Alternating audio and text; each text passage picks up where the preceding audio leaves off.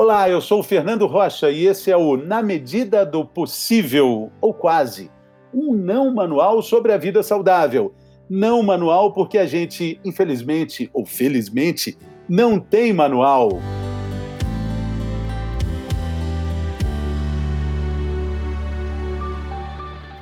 Hoje a gente fala nesse episódio sobre uma outra pandemia. Puxa vida, mais uma pandemia? É, ela está acontecendo no mundo inteiro, não só no Brasil, em vários países. É a falta da atividade física. Metade da população brasileira não tem tempo nem disposição, não tem atenção para esse problema e não tem feito atividades físicas regulares. É uma medida que varia de acordo com o país, de acordo com a região de cada, cada país, mas a gente vai discutir esse assunto aqui. E vamos dizer também quais são os riscos dessa inatividade física, que pode sim matar e é relacionada com muitas mortes. Quanto maior o número de inatividade física, maior também o número de mortes. Vamos falar sobre isso com a médica reumatologista, médica do esporte, doutora Fernanda Lima. Bem-vinda, doutora. Olá, Fernando, prazer estar aqui hoje nesse programa. Muito bem, prazer é nossa, alegria é nossa. E também temos o professor Bruno Gualano, que é, é professor da Faculdade de Medicina da USP, educador físico, um entendedor sobre esse assunto, publicou é, recentemente um artigo muito esclarecedor é, na Folha de São Paulo falando sobre isso. Bem-vindo, professor. Obrigado, Fernando. É um prazer. Muito bem. Vamos falar então de qual seria a média, né? Qual seria o número considerável, professor, para que a gente é, fosse considerado saudável? Número esse que nós não estamos atingindo no momento, pelo menos metade dos brasileiros não estão atingindo, né? Pois é, Fernando, essa é uma preocupação de longa data, né? É, não é uma jabuticaba, né? Não é uma exclusividade brasileira. É, o mundo tem dificuldade em, em alcançar o mínimo de atividade física se a gente for pensar, não é muito. Né? Nós estamos falando de 150 minutos de atividade moderada é, ou né, 75 minutos de atividade intensa por semana. Tá? E vale até a combinação dos dois, tá? ao gosto do freguês. E ainda assim a gente tem essa dificuldade danada de encontrar, é, de alcançar esses níveis mínimos de atividade física. Lembrando que quanto mais, melhor.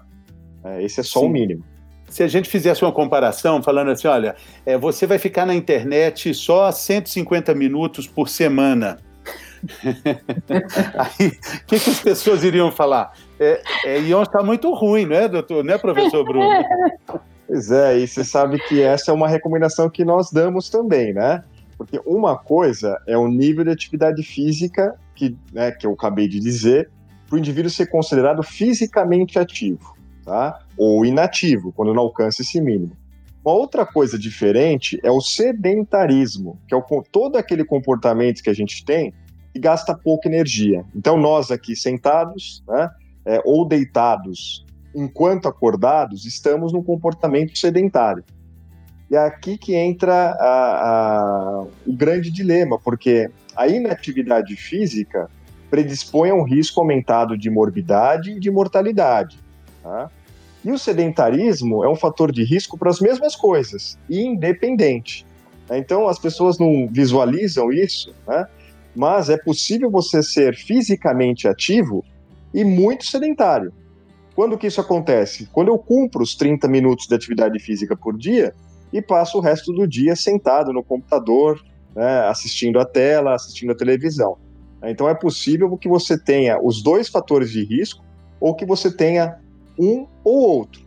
Né? Nós, profissionais da área da educação física, da ciência da atividade física, né?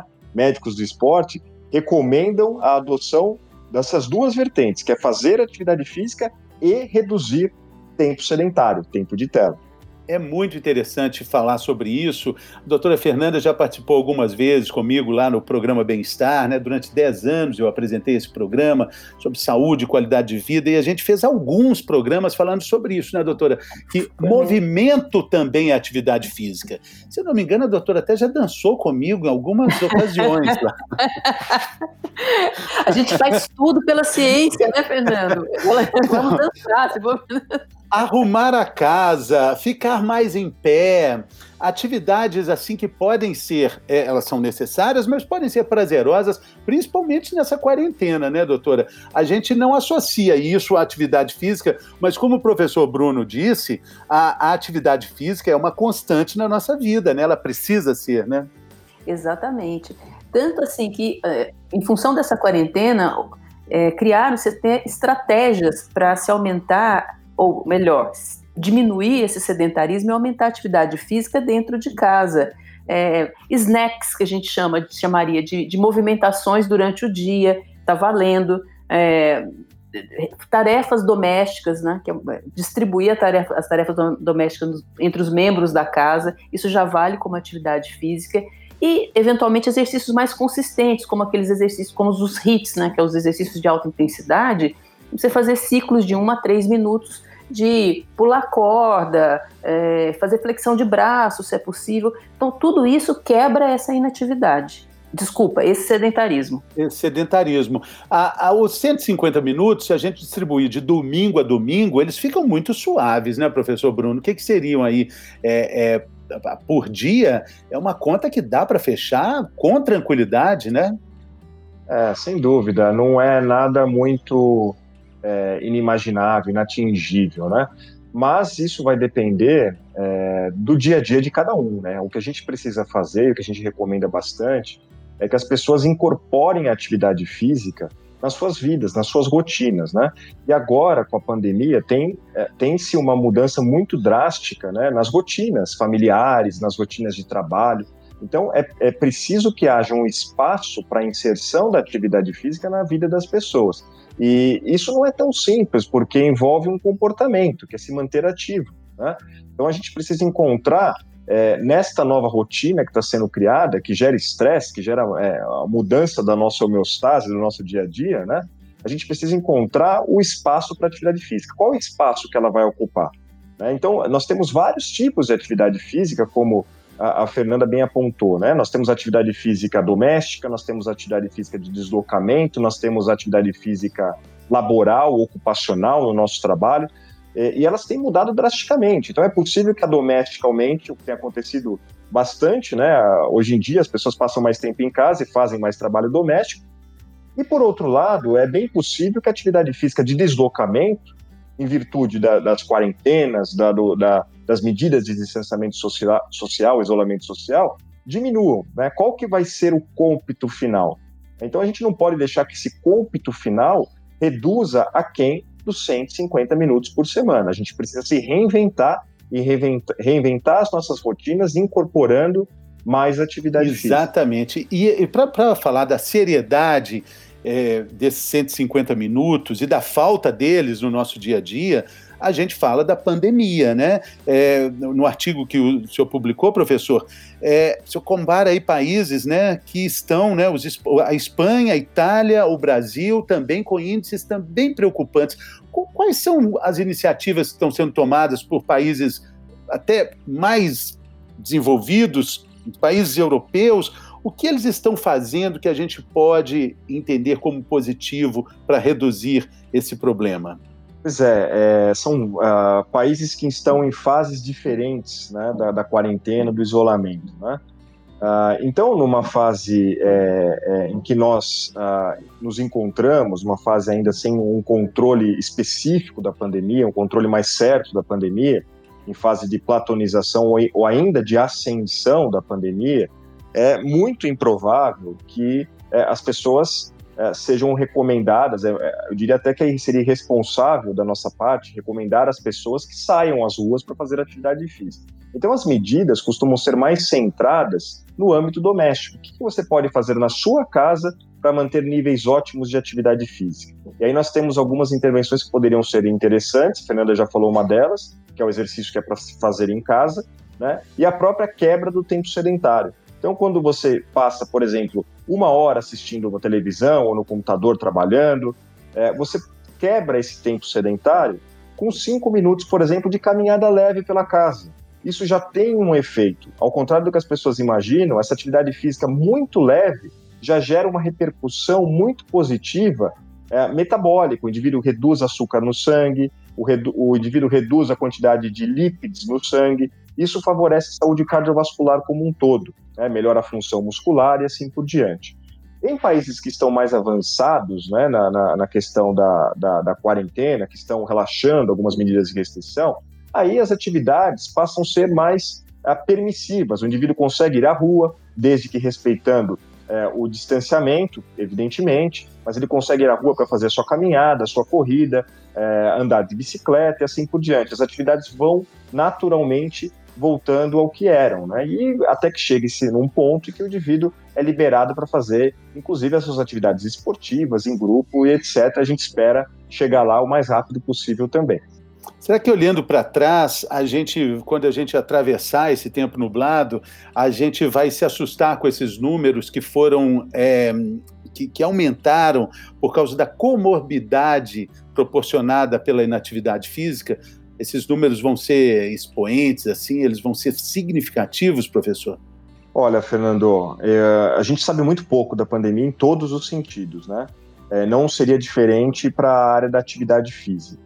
Os poucos levantamentos preliminares que existem hoje indicam um agravamento da crise, né? da crise da pandemia da inatividade física, tá? Ah, e esses levantamentos, eles são um tanto quanto é, otimistas, né? Uma vez que eles são feitos com pessoas que realmente já praticam atividade física normalmente, né? Então existe um levantamento que eu vou contar para vocês que é o seguinte: é, é um levantamento de uma empresa que comercializa aqueles dispositivos que medem número de passos. Tá? É, esses dispositivos estão espalhados no mundo inteiro. Então, a partir é, desses dados dos usuários, a empresa fez um levantamento indicou que o nível de inatividade física, em comparação ao mesmo período do ano passado, cresceu sobremaneira. É, e dependendo, dependendo do país, isso é da ordem de 10 até 30, 35% de aumento de inatividade física. E isso para aqueles indivíduos que compram esse dispositivo e que, uh, naturalmente, já tem uma propensão maior a se preocupar com a atividade física. Hoje em dia, a nossa preocupação maior é com aqueles indivíduos que já são naturalmente hipoativos, né? são os doentes crônicos, são os idosos, que já fazem muito pouco o que, que vai acontecer com a atividade física desses indivíduos? E mais, qual que será a repercussão à saúde desses indivíduos se eles aumentarem ainda mais a inatividade e o sedentarismo? Então, acho que essas são as duas perguntas com as quais né, a ciência da atividade física vai ter que trabalhar para é, trazer uma resposta. E talvez uma terceira na sequência. O que, que a gente pode fazer para minimizar os estragos da inatividade física, especificamente para essas populações mais vulneráveis à inatividade. É, exatamente também lembrando que é, as perguntas já estavam sendo feitas antes mesmo da pandemia, porque, segundo o seu artigo, em 2018, cinco, pouco mais de 5 milhões de mortes podiam ser, po, poderiam ter sido atribuídas à falta de atividade física, insuficiência de atividade física. Eu estou falando isso no mundo, né?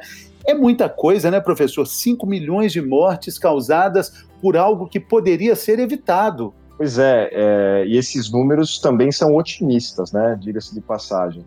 É, esse foi um estudo feito é, com base em 2008, na verdade, é, e que aponta realmente um excesso de 5 milhões de mortes né, provocadas pela inatividade física. Então, né? então, então, foi em 2008 e não em 2018. Ou Isso, seja, houve uma então pequena então, correção no artigo depois na sequência, né? Tá. Então esse número, ele deveria, ele, ele, é muito maior, né? Porque 10 anos depois o número deve ter aumentado e não diminuído. O que, que o senhor acha? Então, na verdade, o que a gente fez nesse artigo foi projetar o que aconteceria com vários cenários. Então, um aumento modesto ou pequeno de atividade física, de inatividade física, da ordem de 10%, depois, um cenário mais realista, de 25%.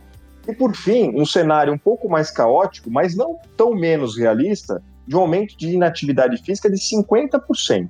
Então, nesses três cenários, 10, 25 e 50% de aumento de inatividade física, a gente conseguiu projetar, com base nesse estudo é, inicial, a gente conseguiu projetar um excesso de mortalidade de 500, de mais de 500 mil por ano tá, no mundo todo, com 10% de aumento de natividade, com 25%, um excesso de 1 milhão de mortalidade, Tá? Um milhão de óbitos a mais a gente poderia esperar por ano no mundo todo. E no cenário mais caótico, de 50%, de 50 de aumento de inatividade, a gente pode projetar um aumento de mortalidade da ordem de 2,7 milhões de pessoas por ano no mundo inteiro. Por isso que a gente fala de pandemia, né? Não pode Exatamente. minimizar esses números. Não, é muito preocupante. Eu queria saber a opinião de vocês, da doutora Fernanda, do professor Bruno, é, de uma questão, considerando todos esses números, considerando a atividade física, até mesmo como proteção, como aumento da imunidade, que consequentemente protege é, do, do, do, coronavírus, né? É, a ordem de, de abertura, de, de volta ao normal, inclui primeiro abrir o shopping e depois abrir os parques que, vocês acham dessa, dessa ordem lógica, claro, entendida economicamente, mas não exatamente na área da saúde? Como é que vocês imaginam isso como médicos? É, eu acho que a, consideração aí é mais pela saúde econômica mesmo, esse privilégio em relação aos shoppings. No, atualmente, na fase que a gente está, os, os parques estão fechados, as academias estão fechadas, o exercício em atividade indoor, em grupo, realmente oferece um risco muito grande para essa infecção. No entanto, é, talvez fosse interessante o quanto antes se considerar é, abertura de espaço, liberação de espaços abertos. O problema que isso pode acarretar, no entanto, é a partir do momento que a gente abre parques e não estipula a, a, a circulação nesses parques, isso pode gerar também uma aglomeração de pessoas. Isso pode ser um problema do ponto de vista epidemiológico. A recomendação que outros países já estão fazendo é pedir, que já estão em fases super, né, mais avançadas que a gente na quarentena, é pedir que as pessoas circulem em áreas mais é, ermas, mais vazias. Então, façam suas atividades em ruas vazias ou em horários é, é, que tenha poucas pessoas para minimizar esse risco. Não, doutora, mas é, é, bom lembrar que essa aglomeração também já foi constatada nos shoppings, né? Até em, até em proporções mais, mais preocupantes, né? Do que nos parques, né? Que o shopping é um lugar fechado, né? Exato, exatamente, bem, bem lembrado isso. Então, acho que seria o, ide o ideal seria uma, uma melhor organização e distribuição de pessoas barra hora nessa situação. Sim. Mas a gente tem a vantagem, do ponto de vista de atividade física, que eu, eu vou sair para fazer exercício físico, eu não vou sair para um determinado lugar para comprar nada. Então, eu acho que a gente, isso poderia ser um pouco mais flexibilizado mesmo. É, exatamente. Agora, o que tem se esperado muito, eu vi algumas reportagens na França também falando sobre isso, da expectativa de um crescimento do, do percentual de, de obesos no, no, mundo também, professor Bruno. É, essa é uma conta que deve aumentar também. A gente está aí com em torno de 52%, seria isso, dos brasileiros que estão acima do peso. Será que essa conta aumenta quando a gente for para a rua ou encarar a balança? É uma outra ótima pergunta, viu, Fernando? Para a qual nós não temos uma ótima resposta. É, de fato, é o que se é, espera. E, e, o que está por trás disso, novamente, é a inatividade, né? é a falta de, de movimento. Né? Então, a gente sabe que a atividade física previne a obesidade. Né? É, e foi curioso que é, na semana passada saiu um trabalho bem interessante que mostra o seguinte: que 29%, 29 dos casos graves de Covid, ou seja, aqueles que requerem hospitalização, são explicados pela obesidade. Né? O que é, evidentemente, prevenível né, pelo, pelo estilo de vida, pela prática de atividade física e pela alimentação saudável. Né? Então, olha só, a gente conseguiria reduzir em um terço a hospitalização por Covid-19, em tese, de acordo com esse modelo que foi gerado, né? É, se a gente simplesmente combatesse a obesidade. Né? Ah, e é, é... Acrescentando que se isso associa com inatividade, com tabagismo, esses riscos de hospitalização do Covid aumentam muito mais, né? Exatamente, exatamente. São os principais fatores que explicam, né? Basicamente, tabagismo, os casos graves de Covid, né? Tabagismo, inatividade física e obesidade, né? É, e a obesidade, claro, que engloba também a má alimentação. Então, é, se a gente tiver um, um boom na obesidade, né, é, para além dos números que nós temos, podemos também esperar é, é, riscos aumentados de comorbidade, de, de doenças crônicas diversas, de agravamento dessas doenças, quando já existentes, e também de mortalidade por todas as causas. A literatura já ensina isso para a gente. Né? É. Então a gente precisa ter um, uma, um plano de ação para combater também esse possível aumento da obesidade. De uma forma assim mais prática, a gente poderia dizer que a inatividade, como eu falei mais ou menos na abertura, a inatividade está relacionada com o número de mortes. Se a inatividade aumenta, o número de mortes de uma forma global no mundo também aumenta, professor? Exatamente isso. Né? Se a inatividade aumenta em 50%, o número de mortes aumenta em 2,7 milhões. Os modelos mostram isso. Né?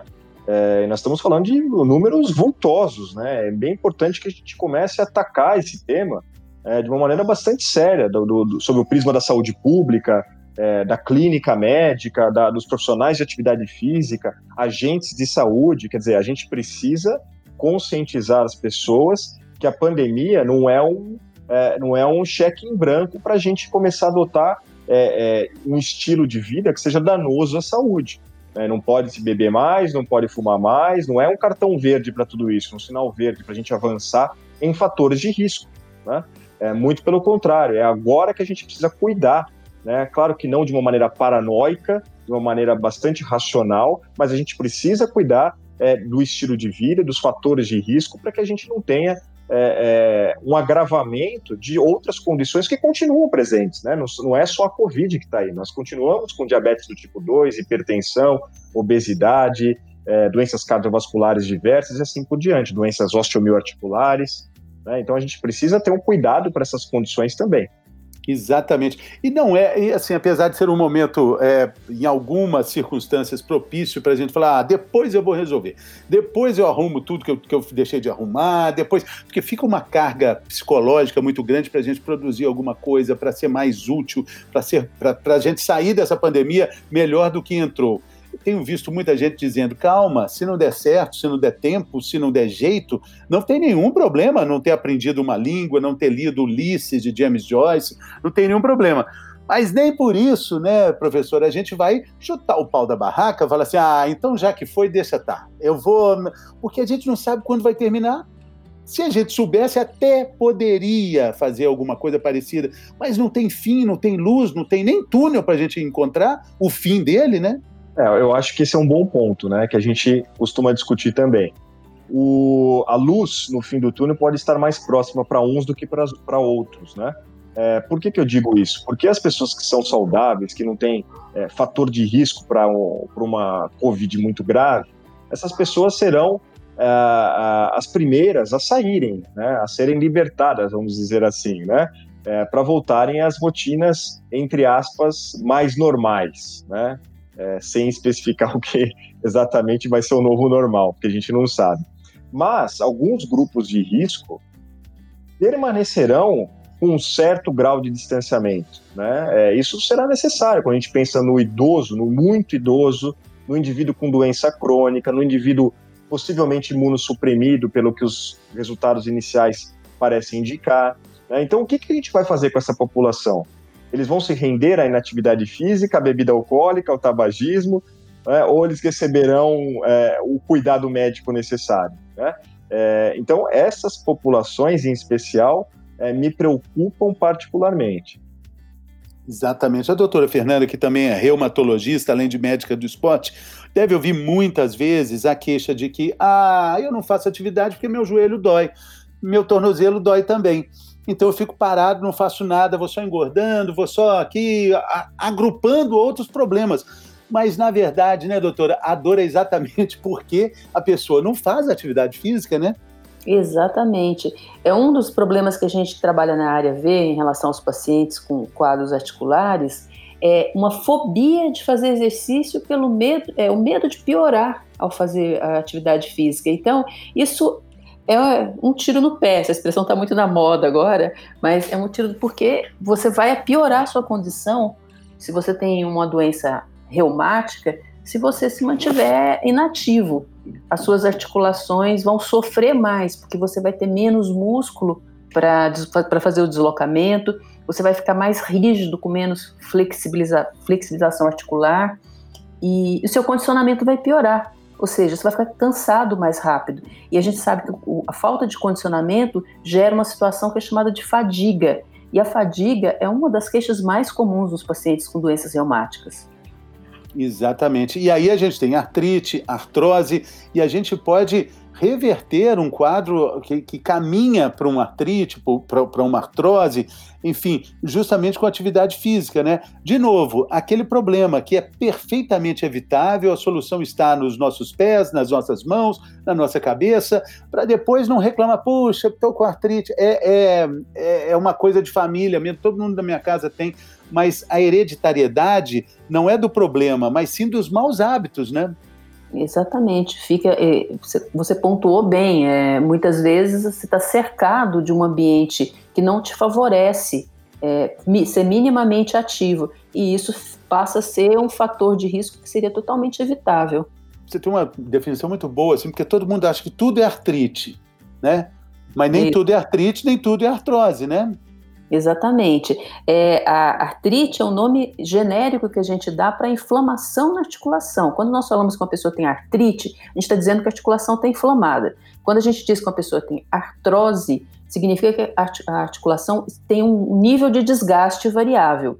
A confusão acontece é que tem duas doenças que são muito é, conhecidas, que é a osteoartrose, que é a doença do envelhecimento da articulação, que mais cedo ou mais tarde nós todos vamos ter, dependendo do, do quanto nós somos ativos, quanto de músculo a gente tem, qual é o nosso peso. E tem uma outra doença conhecida que chama-se artrite reumatoide, que é uma doença reumatológica autoimune que gera uma inflamação espontânea em várias das articulações. Mas vale ressaltar que outros quadros reumatológicos também podem dar essas artrites, essas inflamações. Tá? Então, acho que essa é a confusão. Dentro da lista, né, que todo mundo quer assim saber, assim, quais são quais são os impedimentos? O que é realmente impedimento para fazer atividade física? É, não é essa desculpa, né? É, uhum. Inclusive tem uma frase ótima: você pode ter resultados ou desculpas, nunca os dois. Você tem que escolher, né? Que ótima essa frase. Então, é, no que se refere às limitações articulares, a, a, restrição é muito menor do que se imagina, do que as pessoas. É, a gente sempre pode fazer adaptações para manter uma pessoa ativa. É, se você tiver um auxílio de um professor de educação física, de um fisioterapeuta, muita coisa pode ser feita e melhorar a sua qualidade de vida. As grandes contraindicações, na verdade, são poucas é, são as doenças cardiovasculares não tratadas, né, ou, ou, doenças cardiovasculares que naquele momento podem implicar em risco de morte, por exemplo, insuficiência, insuficiência cardíaca não tratada, uma arritmia maligna. Pacientes com febre não devem treinar ou fazer atividade física de forma alguma, porque a febre é um indício de infecção e um indício de. E, e, e se eu faço exercício durante uma situação febril, eu posso provocar uma doença febril, uma doença sistêmica. Então, isso é contraindicado. Existem algumas contraindicações relativas, como, por exemplo, uma pessoa que tem crises convulsivas, é um epilético, tem algum, algumas atividades físicas que ele não pode fazer sozinho, ou, por exemplo, ficar dentro da nadar sozinho, ou andar de bicicleta, sob o risco dele ter uma crise durante e, e ter um acidente. Mas, assim, no geral, tirando essas complicações, é, na maioria das vezes, o exercício físico, a atividade física regular, vai melhorar a condição da sua doença e vai diminuir a quantidade de remédios que você usa. Maravilha. Agora, como é que vocês, qual o exercício de pensamento que vocês fazem para enxergar é, a nossa saída da, da pandemia, o nosso amanhã com relação à prática esportiva? De cara, eu já digo que as máscaras incomodam muito para pedalar, para fazer corrida, mas elas são inevitáveis. A gente tem que se adaptar. A gente vai encontrar um tecido mais maleável gente, e que proteja também. Como é que vocês enxergam que vão ser as academias? Como é que vocês enxergam que vão ser práticas esportivas coletivas, né? Treinar basquete, por exemplo, jogar a pelada do fim de semana, Ciclismo eu acho que não afeta muito, né, doutora? Ou afeta, não sei, o que, que vocês acham? Então, primeiro eu te falo em relação às máscaras, que eu, eu estou até fazendo testes pessoais de máscaras para ver pra, qual é a mais adequada ou qual incomoda menos, porque as máscaras vieram para ficar, Fernando. Eu acho que nos próximos meses não dá para a gente pensar em não usá-las. E acho que cada um tem que achar a sua máscara que mais é, fica, se sinta confortável. O problema da máscara é que ela gera uma sensação de sauna, né? Porque fica quente e úmido com a transpiração, ela molha muito rápido. E muitas vezes a gente vai precisar levar duas máscaras para fazer exercício e trocar no meio, tá?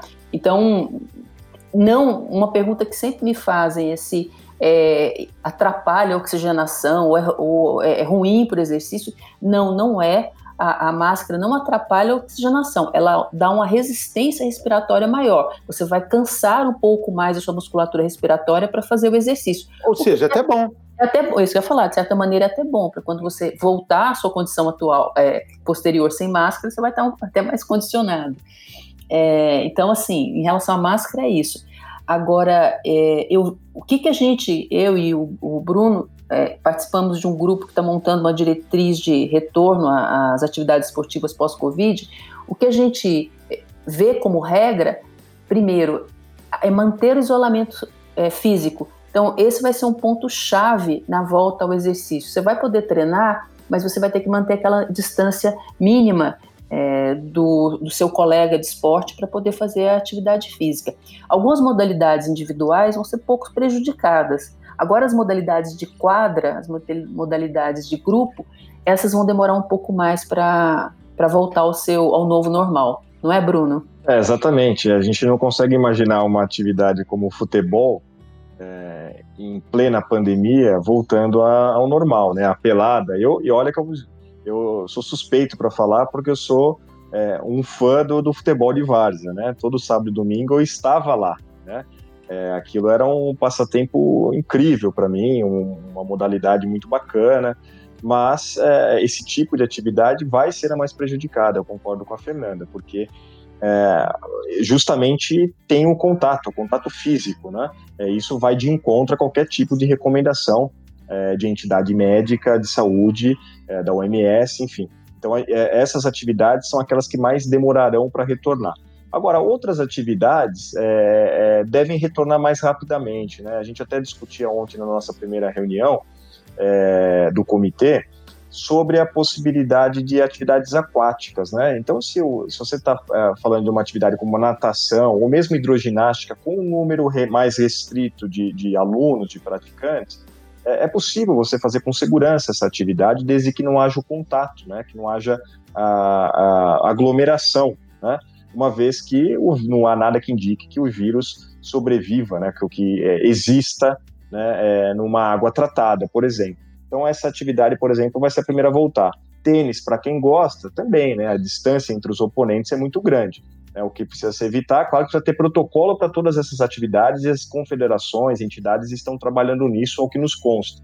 Né? Então algumas coisas são evitadas, né, o cumprimento ao juiz, o cumprimento ao atleta, né? Então, é, é, esse tipo de, de tradição é, da modalidade é, provavelmente vai ter que ser é, interrompida é, por quanto durar a pandemia. Mas, professor, nas aulas de tênis existe uma questão muito importante, assim, o professor dá aula com um balde com umas 100 bolinhas. As bolinhas é que precisam ter precisam ser mais cuidadas, né?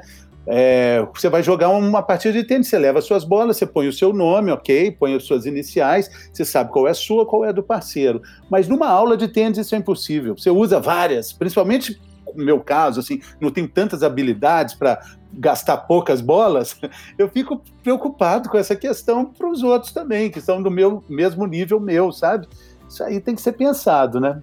É, são é exatamente isso, né? São os protocolos específicos para cada modalidade. Agora a gente tem que pensar que algumas recomendações são absolutas, né?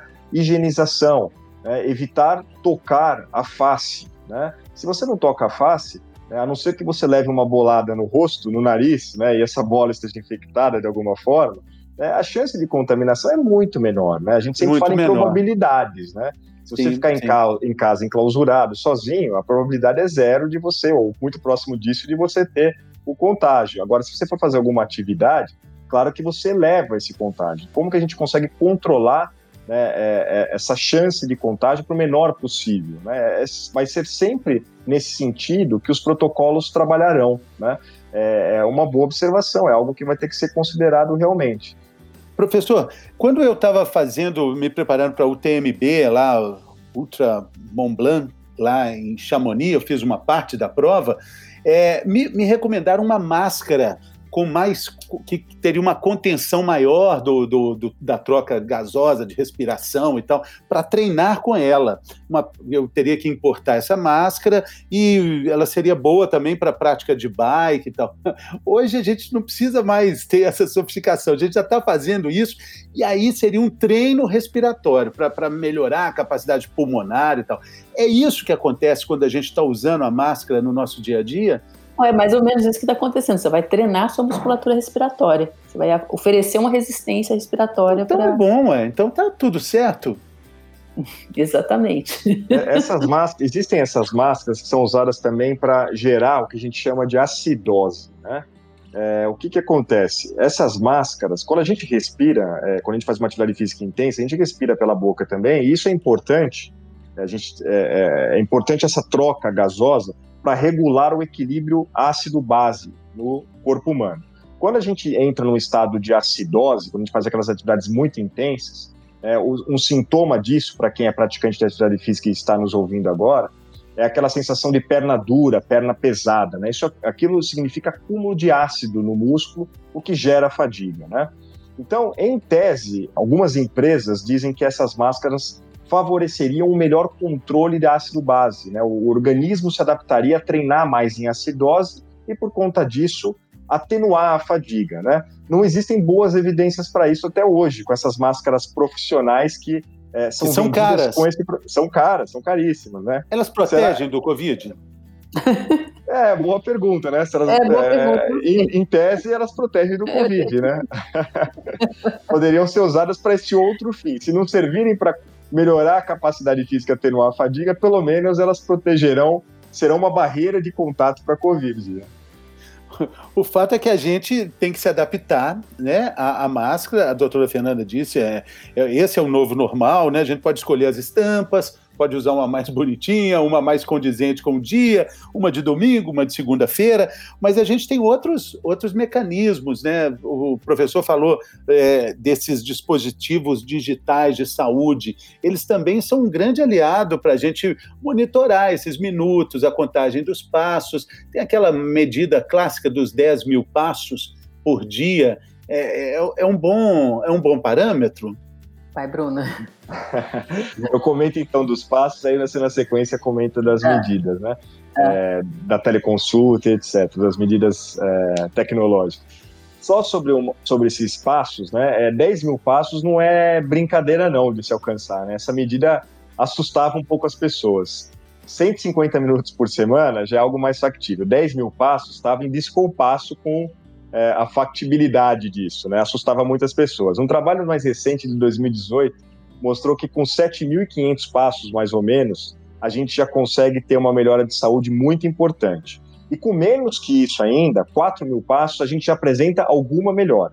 Então, o que esse estudo nos mostra são duas coisas, basicamente. Primeiro, que aquele limite de 10 mil passos estava exagerado, com menos que isso, a gente tem, consegue manter uma saúde adequada, uma saúde ótima. E, e, fazer alguma coisa é melhor do que nada. Eu insisto muito nisso. Né? Então a pessoa, a pessoa olha para os 10 mil passos, aquilo está muito distante, ou 150 minutos, e fala, poxa, tá que eu não consigo alcançar o mínimo, eu prefiro fazer nada. Né? Esse é um pensamento equivocado. Fazer alguma coisa é melhor do que não fazer nada. Tá? Então, pa passo para Fernanda agora.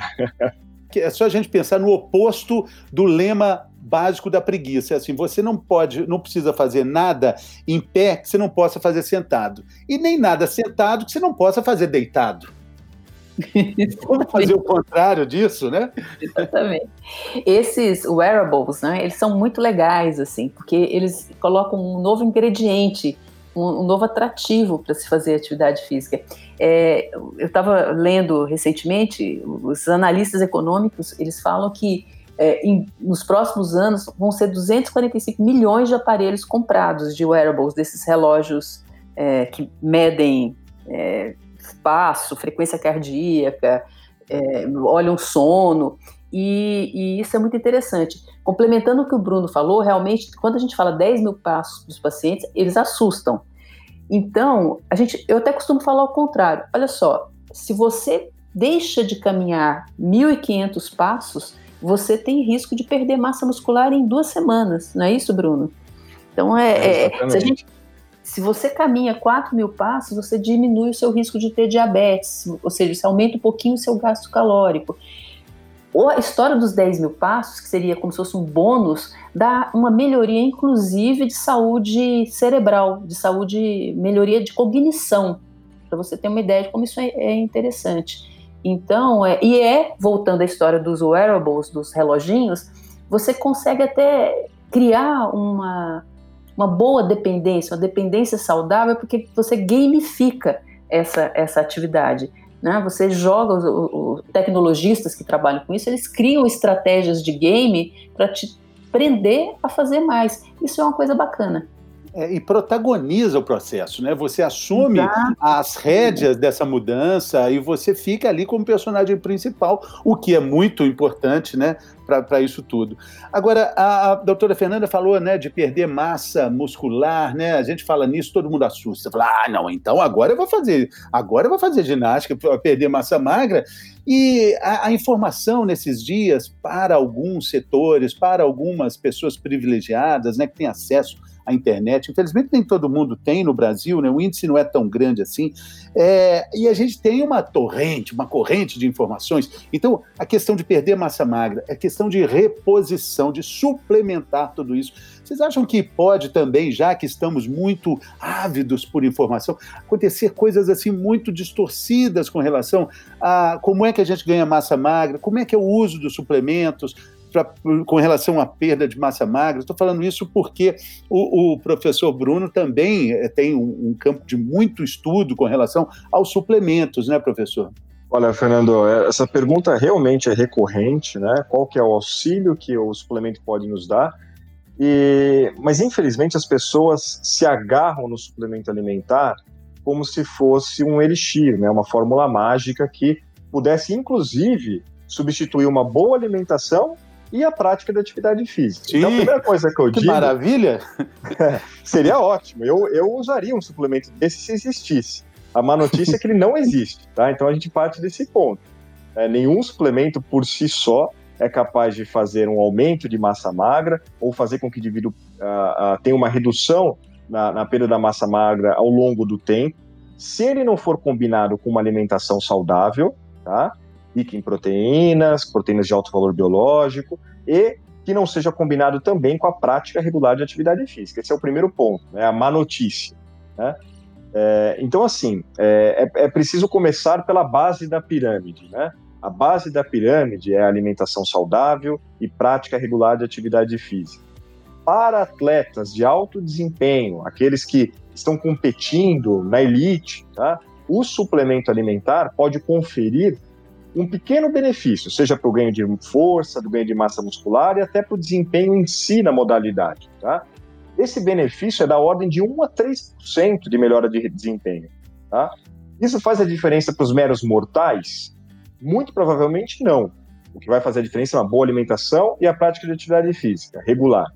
Para o atleta de elite, 1 a 3% é a diferença do primeiro para o vigésimo colocado. Acho que a Fernanda pode comentar melhor é. no ciclismo especificamente. Né? Isso faz a diferença do cara que vai para o pódio e aquele que é, né, nem, nem compete, nem passa, né, nem sai na foto final. Né? É, então, para este indivíduo, o suplemento nutricional pode ser uma estratégia. Para os meros mortais, né, é só em, em ocasiões bem específicas quando falta o nutriente na dieta. Né? Então, por exemplo, falta proteína na alimentação do idoso por algum motivo, ele não consegue comer aquela proteína na dieta. Pode-se eventualmente pensar em suplementá-lo? Eventualmente sim. Né? Falta, por exemplo, vitamina D para algum indivíduo especificamente com uma doença crônica, ou por falta de exposição ao sol, ou, ou eventualmente por uma falta de consumo dessa vitamina D na dieta. Pode-se pensar em suplementar? Eventualmente sim, para se, se corrigir uma falta específica de um nutriente específico, tá? Mas não sair suplementando aí a torta e a direito, como por exemplo os norte-americanos fazem, 50% da população norte-americana consome algum tipo de suplemento, evidentemente que não há aplicabilidade para esses suplementos, não há uma lógica para o uso desses suplementos para melhorar a saúde e a qualidade de vida da população. Doutora Fernanda, seria bom, né, se pudesse, né, um comprimidinho, né, as pessoas com relação ao, ao emagrecimento, elas não querem só é, emagrecer. É muito melhor ser emagrecido do que emagrecer, né? É, por favor, me emagreça. é, muito, é muito passivo isso, né? O comprimidinho é exercício, né? Ah! é. é. E, e, é, agora, eu, eu digo assim, a larga escala dessa informação de, de, de, de, mídia, de divulgação, de publicidade, da suplementação. Parece que é, é, é, quase uma esteira que te empurra a caminhar melhor. Então você tem que suplementar, você tem que fazer aquele shake, você tem que tomar alguma coisa, porque senão o exercício não vai ser completo, né? É, acho que tem uma questão comercial muito intensa aí. E também com essa história das redes sociais, né? É, todo mundo virou especialista em, em, nutrição e exercício e dá sua sugestão e vende o seu produto, os influencers aí, eu acho que deram uma potencializada nessa questão, né? Resumindo, assim, o que a gente falou, né? A, uma das causas da inatividade é a dor. Né? E a gente acaba usando a dor para não fazer atividade física. Isso que a gente falou com relação a, a, a problemas reumatológicos, né? Então é essa dor ela a gente pode combatê-la com a inatividade, com a atividade física, mas também com informação, né? Não adianta sair correndo, não, é preciso ter um preparo também, não é, professor Bruno? Sem dúvida, a dor é só uma das barreiras, né, para falta de atividade física. Existem diversas barreiras e a gente tem que tomar cuidado também para não culpabilizar o indivíduo pela falta de atividade física. A gente faz muito isso normalmente, né? É, então, assim, aquele indivíduo não faz atividade física porque ele é preguiçoso. Isso acontece muito com o indivíduo com obesidade, né? Ele tem obesidade porque ele quer ter obesidade, porque ele é um loser, porque ele não, ah, enfim, não adere a um programa alimentar, porque ele não tem força de vontade. E, na verdade, a gente tem que pensar num modelo muito mais amplo, né? É, a falta de atividade física é gerada por uma série de fatores, né? Que são dizem respeito, claro, à motivação do indivíduo, são motivações intrínsecas, mas dizem respeito também ao ambiente, né? É muito difícil a gente falar para um indivíduo que mora numa região periférica, que tem dois empregos, né, dois empregos em que ele tem que se manter sentado, no, sei lá, operador de telemarketing na frente do computador o dia inteiro, depois volta para casa para cuidar da família, etc. Que ele tem que sair para fazer uma, né, para ir à academia fazer um treinamento físico é injusto, porque ele provavelmente não vai ter verba para isso, ele não vai ter uma, uma, academia próxima da casa dele para fazer isso, ele não vai ter tempo e nem disposição. Então, dizer que esse indivíduo é um preguiçoso e por isso ele é inativo, né, é uma, uma visão bastante é, é, precária de, da complexidade desse problema. Né?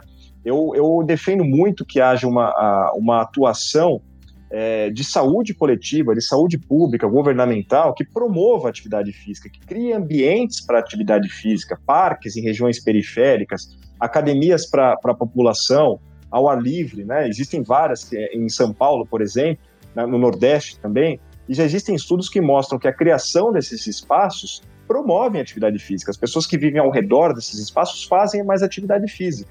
Né? Tem trabalhos clássicos, por exemplo, que mostram que aquelas pessoas que vivem ao redor de parques são aquelas que vivem mais. Tá? Certamente é um componente da atividade física por trás disso também, desse tipo de resultado. Então eu defendo muito que o poder público é, encoraje, se torne partícipe dessa promoção de atividade física também. É, isso é tão fundamental quando a gente associa também com a longevidade, né, doutora Fernanda? Outro dia eu conversei com o doutor Daniel Magnoni e ele estava dizendo né, que o ser humano que vai viver 150 anos já está na Terra vai viver 150 anos, está aí, está respirando o mesmo ar que a gente. E que certamente, ou decididamente, ou com certeza, essa pessoa tem uma atividade física regular. E eh, a longevidade está ligada a atividades físicas também, porque carteiro, pedreiro, gente que trabalha carregando coisas, se movimentando, essas pessoas vão viver mais, sabidamente, né? Exatamente. É, é essa, essa, existe muita, muito, muitos estudos a respeito da longevidade agora e quais são os fatores protetores para isso. E realmente, esse, esse, esse humano que vai viver 150 anos já, já nasceu. Agora a gente tem que dar base ambiental para isso aí aflorar. Tem um trabalho interessante também que foi feito com os ciclistas campeões ou ciclistas que, que fizeram o Tour de France. Por um período, por algumas décadas, esses, esses ciclistas foram é, acompanhados e se comparou com indivíduos da mesma idade é, inativos, para se, se ver qual, qual a diferença de, de mortalidade. E você pensa, puxa, o, o ciclismo profissional, risco de queda, a sobrecarga de treino é muito grande. No entanto, não. Os, os ciclistas profissionais, eles viveram aí, acho que 13%, 50%, 13% a mais do que os indivíduos inativos, pareados por país, pareados por idade, todos homens. Quer dizer, é uma, uma questão interessante essa da longevidade e exercício. Muito bacana. Uh, meus queridos, para a gente chegar aqui na nossa reta final, eu gostaria de, de, fazer mais um exercício de futurologia, imaginando aqui dias melhores, que com certeza vão chegar, né? Entendendo aqui nossos vizinhos portenhos lá em Buenos Aires, né? Que estão agora, depois de 80 dias, voltando às atividades físicas. Diz que parque em Buenos Aires está uma loucura. E eles só abrem de 8 da noite até as 8 da manhã. Todo mundo foi para o parque, todo mundo correndo, correndo. E os atletas mesmo, os corredores, falaram, gente, todo mundo virou atleta de uma hora para outra. Então eu queria saber o seguinte: depois de 80 dias de culpa ali, pensando, meu Deus, não fiz nada e tal, como é que a gente deve retomar essa atividade da corrida, principalmente nos parques? Coisa que a gente fazia, muitas pessoas faziam com muita regularidade. Como é que deve ser esse nosso primeiro trote? Como é que vocês, como grandes especialistas, recomendam a nossa retomada a uma atividade física regular e com, com uma frequência, até com uma intensidade maior? É, eu espero que esse, esse, essa história dessa pandemia traga um legado positivo, que é justamente a percepção que é importante ser mais ativo. E também, até do ponto de vista de isolamento físico, as pessoas começarem a usar mais é, bicicleta para se deslocar. Acho que isso é uma coisa positiva. Me, menos transporte público para evitar aglomeração, ou tentar walking distance, né? tentar caminhar. E, e o que a gente tem que tomar cuidado nessa volta é justamente para não voltar de uma maneira muito afoita. Eu lido muito com atleta profissional e, e amador. Os atletas estão enlouquecidos dentro de casa e dá muito medo de quando eles voltarem, eles voltarem em intensidades muito altas e se machucarem.